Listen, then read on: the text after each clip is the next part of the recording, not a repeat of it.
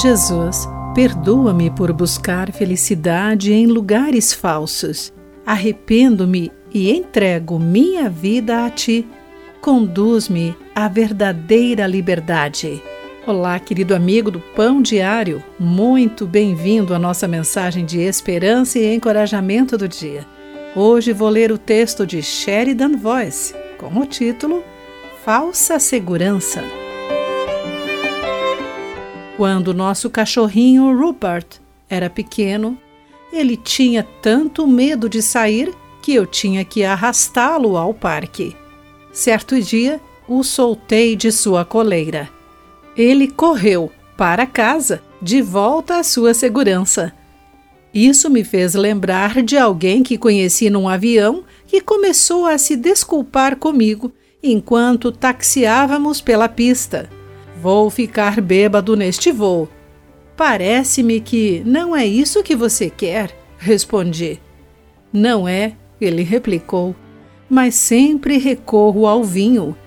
Ele ficou bêbado e a parte mais triste foi ver sua esposa abraçá-lo quando ele saiu do avião, cheirar seu hálito e depois afastarem-se. A bebida era a segurança dele mas esse não era um lugar seguro. Jesus começou sua missão com as palavras: O reino de Deus está próximo.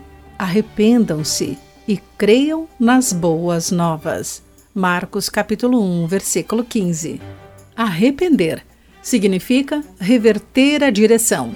O reino de Deus é o seu domínio amoroso sobre nossa vida.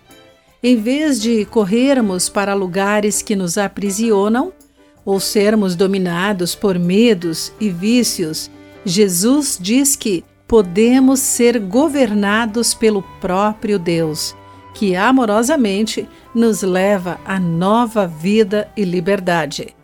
Hoje, Rupert corre até o parque latindo de alegria. Oro para que aquele homem no avião encontre a mesma alegria e liberdade, deixando para trás seu falso lugar de segurança. Querido amigo, para quais lugares de falsa segurança você foge em tempos de medo ou estresse? Como colocar-se sob o domínio libertador de Deus? Pense sobre isso. Eu sou Clarice Fogaça e essa foi a nossa mensagem do dia.